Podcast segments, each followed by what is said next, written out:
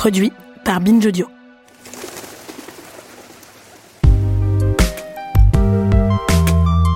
Utiliser sa passion de la poésie pour faire de l'humour, il fallait y penser.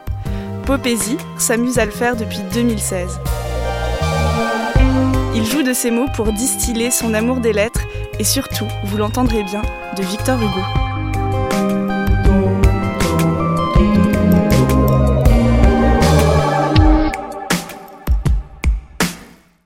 Déjà, moi, j'ai l'impression d'être un peu un passager clandestin de la littérature. C'est-à-dire que j'ai grandi dans un milieu où il n'y a pas du tout de livres, où on ne lit pas. Et dans l'appartement de mes parents, il y avait toujours un tas d'une dizaine de livres, reliés un peu d'un, du faux cuir marronasse, vraiment pas beau, genre une petite collection de classiques de la littérature. Des livres que personne ne touchait. Ça me paraissait des objets vraiment étranges. Et il y avait l'aspect, euh, il y a ça des fois dans certaines familles, d'avoir des livres à la maison pour avoir des livres. Donc voilà, j'ai passé mon adolescence sans trop être un grand lecteur. Et euh, j'ai commencé à lire à cause de l'école. Et en fait, très vite, avec les copains, le prof de français, il nous parle de ses classiques de littérature. C'est un peu chiant, faut dire ce qui est. Donc on fait des blagues. Et il se trouve que par un, concours de circonstances, je suis allé en prépa littéraire. J'ai fait Hippocagne et, et Cagne. Et je trouve qu'on aborde souvent la littérature d'une manière très froide, très distante avec une sorte d'élitisme quand même. On se permet assez peu de blagues sur la littérature finalement. Donc euh, j'ai commencé à faire ça, des blagues de ce type-là, et je me disais que c'était intéressant. Il y a un très bon auteur qui s'appelle Italo Calvino, qui est écrivain, critique, qui dit que les classiques, c'est un bruit de fond qui est toujours là. Je trouve que c'est hyper vrai parce que les, les, classiques de la littérature, je prends n'importe qui dans la rue, je lui parle de Victor Hugo, de Balzac, de Émile Zola, même s'il a jamais lu, ça va le renvoyer à tout un imaginaire prendre cette rumeur de fond qui est toujours là et la détourner pour parler du réel ou pour faire rire les gens, je trouve ça hyper intéressant. Et ensuite, il se trouve que j'ai déménagé loin de mes potes. Et donc souvent, je me fais des blagues tout seul et je suis hyper déçu de ne pas pouvoir les partager. Et pour ça, Twitter m'a un peu sauvé la vie. Ce qui fait que des fois, j'ai des, des, blagues un peu nulles. Je suis seul dans ma voiture, je me retourne, il n'y a personne à qui la raconter. Alors je la garde en tête et puis je la, poste une fois que je suis arrivé. Donc pour ça, c'est bien. Ça crée aussi une sorte de compagnie. Si je mets, euh, je mets des chaussettes dans le rouge et le noir et je dis, euh, voilà, j'ai mis des chaussettes dans des Stendhal, la blague, elle est pas ouf mais c'est Twitter, donc c'est pas grave, il y aura toujours un public qui me pardonnera, et en fait le public est tellement varié sur Twitter qu'on peut se permettre un petit peu tout. Je crois que le premier tweet que j'ai fait qui avait vraiment très bien fonctionné, c'était pendant la campagne présidentielle. J'avais repris des classiques de la littérature et j'avais remplacé l'image d'Épinal qui a sur tous les livres de poche par des photos des hommes politiques. Par exemple, Candide, c'était Benoît Hamon. Le dernier jour d'un condamné, c'était François Fillon. C'était en plein pendant l'affaire euh, de détournement. Donc c'était plutôt marrant, ça a fait rire les gens et ça s'est beaucoup partagé. Je sais que tu as une passion pour Victor Hugo. J'adore Victor Hugo. Pourquoi? Oula, pour moi, euh, j'avais cette image euh, très froide de lui, en noir et blanc, avec son regard perçant, son air un peu méchant. Et en fait, en le lisant, je me suis aperçu que c'était un type qui était très drôle. Et en faisant des recherches sur lui, en lisant des biographies, je me suis aperçu à quel point on ne connaît pas Victor Hugo, en fait. C'est un auteur sur lequel on a beaucoup écrit. Et aussi, si j'ai pris Victor Hugo euh, pour être pendant un moment la, la, photo de profil du compte Twitter, c'est pas particulièrement parce que j'aime Victor Hugo, mais parce qu'il représente la littérature française. Et donc détourner cette image-là, je trouve ça aussi hyper intéressant. J'ai beaucoup travaillé le 19e siècle surtout. J'ai un peu de mal avec l'ironie et le second degré d'un Flaubert, par exemple, parce que je le trouve un peu méprisant. Je trouve que Victor Hugo, il a ça d'incroyable d'être euh, quand même un génie euh, qui a énormément écrit, je trouve, même si c'est souvent remis en question. Mais il a toujours une certaine simplicité dans ses textes. C'est pour ça que moi, en tant que prof, j'étudie systématiquement, quel que soit le niveau du Victor Hugo avec les élèves, parce que je peux prendre un poème que des sixièmes comprendront et je peux prendre un roman que euh, des universitaires comprendront aussi. Enfin, il s'adresse à tout le monde. Il y a quelque chose d'universel chez Victor Hugo. Très très souvent, quand il y a des gags sur Victor Hugo, on me notifie dedans et donc j'aime beaucoup participer. Je trouve que c'est très drôle de détourner là la chaîne en l'occurrence. Il fallait prendre le début du poème Demain des l'aube, Demain des l'aube à l'heure où blanchit la campagne, et transformer Je partirai avec un gag et donc changer le nom de Victor Hugo, faire un jeu de mots. Moi j'ai mis euh, Demain des l'aube à l'heure blanchit la campagne, je partirai hyper vite, Victor Turbo. J'avais fait il y a très longtemps de ça euh, avec un ami dessinateur aussi le gag euh, Demain dès l'aube à l'heure la campagne, je ne partirai pas en raison d'un problème sur la voix. C'était Victor Hugo. Et donc ça c'est des gags qu'on fait beaucoup. Un de mes tweets qui a le plus marché de, toute mon histoire sur Twitter, c'était Victor Hugo Kebab. Parce qu'il y, a un Victor Hugo Kebab à Lyon, et c'est très drôle. Et j'avais repris Demain dès l'aube en le liant à. Le personnage allait chercher, euh, chercher un kebab, en fait, dans l'histoire. Et ça, les gens, ils aiment bien parce que. On parlait de rumeurs de fond tout à l'heure, l'expression d'Italo Calvino. Demain dès l'aube, c'est, je pense, le poème le plus étudié et c'est pour ça que ces, chaînes et ces détournements fonctionnent tellement sur Twitter. Parce que c'est très simple dans l'exécution, tout le monde peut le faire, il n'y a pas besoin de créer d'image, etc. Il suffit de faire un jeu de mots, ça tout le monde en est capable. Et en plus, ça invoque des références euh, universelles que tout le monde a. Et toi, tu te sens un peu lié à une communauté quand tu fais ça ou euh, tu le fais juste pour le fun? Ah, mais non, mais alors, il y a, y a, toujours une question de communauté sur Twitter parce que ça fonctionne par cercle. Et quand on fait un gag, quand on fait une blague et qu'on voit qu'elle est reprise, que des gens rajoutent des blagues par-dessus, c'est hyper enrichissant. Il y a quelqu'un, un peu véhément sur Twitter, qui m'avait dit euh, c'est quoi une blague littéraire? Ça n'existe pas. Et j'avais fait une blague en disant bah, c'est Émile Zola qui rentre dans un bar, puis devient alcoolique comme son père. Donc là, c'était le gag, c'est vraiment de prendre le, la blague type, c'est quelqu'un qui rentre dans un bar, sauf que là je mets un auteur à la place et je fais un gag sur sa littérature. Émile Zola, souvent il y a la question de l'hérédité qui est centrale, donc la blague, il rentre dans un bar et il devient alcoolique comme son père, donc il y a la famille, l'alcoolisme, tous les thèmes chers à Zola. Et en fait, pas mal de gens, mais quand je dis pas mal de gens, des centaines de gens ont ajouté des blagues.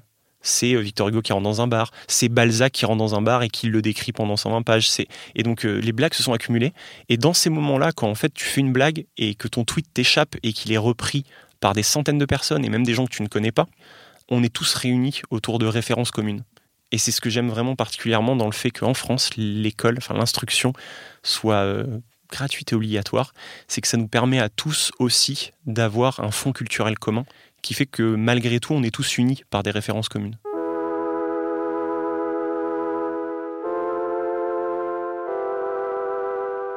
Est-ce qu'on peut faire un parallèle entre ton activité de prof qui transmet et ton activité sur Twitter?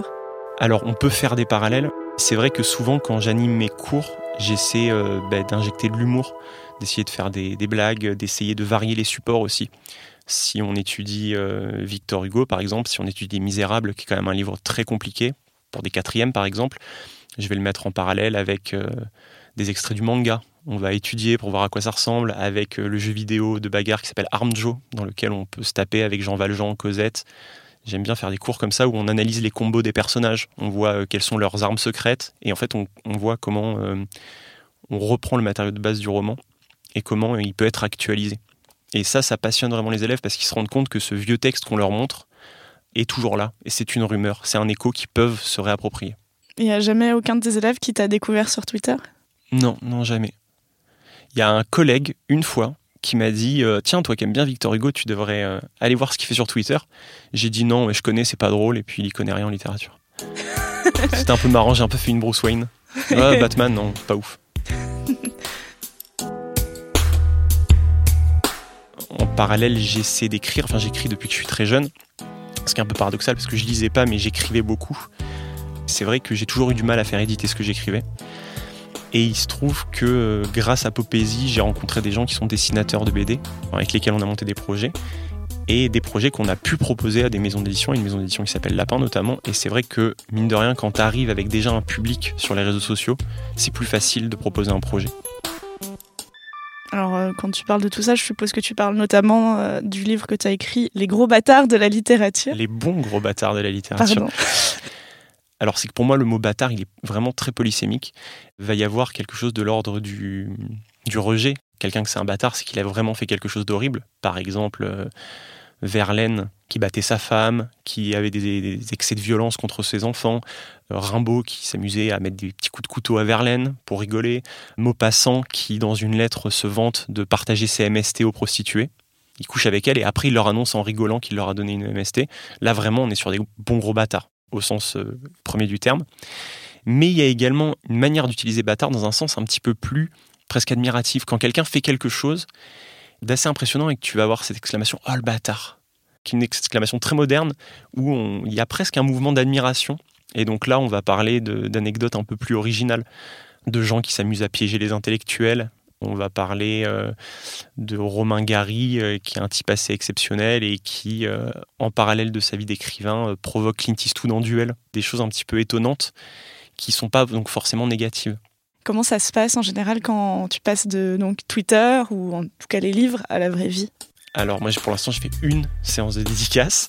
Euh, ça s'était très bien passé parce que c'était ma première BD. Euh, j'ai mis bonne lecture à tout le monde. Donc c'est cool, mon dessinateur il a fait un beau dessin. Moi j'essayais vraiment d'échanger avec les gens, de parler. Faut pas faire de faute d'orthographe en plus. Faut pas, eh, ça fout une pression ça. Les gens, puis en plus moi je suis prof de français. Hein, et euh, quand tu es là seul face à, à, la feuille, tu te dis si je fais une faute. Et je pense que tu es rodé au bout d'un moment. S'il y a des personnes qui ont du mal à se remettre à la lecture, qu'est-ce que tu conseilles? Je conseille surtout de commencer par des livres courts. On a souvent cette impression que plus un livre va être gros, plus il va être bien. Souvent des romans russes ou, euh, ou même Les Misérables de Victor Hugo qui est gigantesque. Pour les gens qui ont du mal à lire, vraiment commencer par très court. On m'envoie souvent des messages en disant si je veux lire Victor Hugo, je commence par quoi? Ben, Je donne toujours les nouvelles en premier, même si c'est pas ses meilleurs écrits. Le dernier jour d'un condamné, Claude Gueux, ensuite des livres plutôt courts, Notre-Dame de Paris.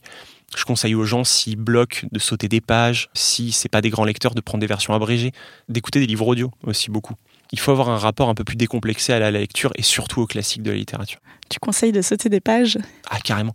Euh, pour les gens qui ont vraiment qui sont pas de bons lecteurs, il y a parfois des, des parties de Victor Hugo qui sont d'une lourdeur assez abyssale. Je pense que mon roman préféré de toute l'histoire de la littérature, c'est L'homme qui rit de Victor Hugo, parce qu'il a une place assez particulière dans, dans mon parcours de lecteur. Mais il y a des pages entières où Victor Hugo, il recopie des généalogies d'aristocrates anglais. Et ouais, ouais, sauter les pages, là, c'est pas grave j'ai envie de dire que le plaisir du lecteur doit passer avant. Et puis, il faut pas se forcer à lire les classiques. Si t'as pas envie de lire un classique, euh, le lis pas, tu liras plus tard. C'est pas grave. Ou tu liras pas du tout. Toi, tu peux être ami avec quelqu'un qui lit pas du tout? Ah, ben j'ai énormément d'amis qui ne lisent pas du tout. Moi, comme j'ai dit, je viens d'une famille où on lit pas du tout. Après, euh, si c'est un rejet épidermique de la lecture, vraiment quelqu'un qui dit ah non, je lis pas, ça m'intéresse pas, ça peut être intéressant d'essayer de comprendre pourquoi. C'est souvent qu'il y a eu un rapport conflictuel avec la lecture, notamment à cause de l'école ou à cause des parents qui vont forcer à lire, etc. Moi, j'essaie de pas trop forcer. Mais non, ça pose pas du tout problème les gens qui lisent pas. Je crois que ça doit être la chose qui me touche le plus sur Twitter.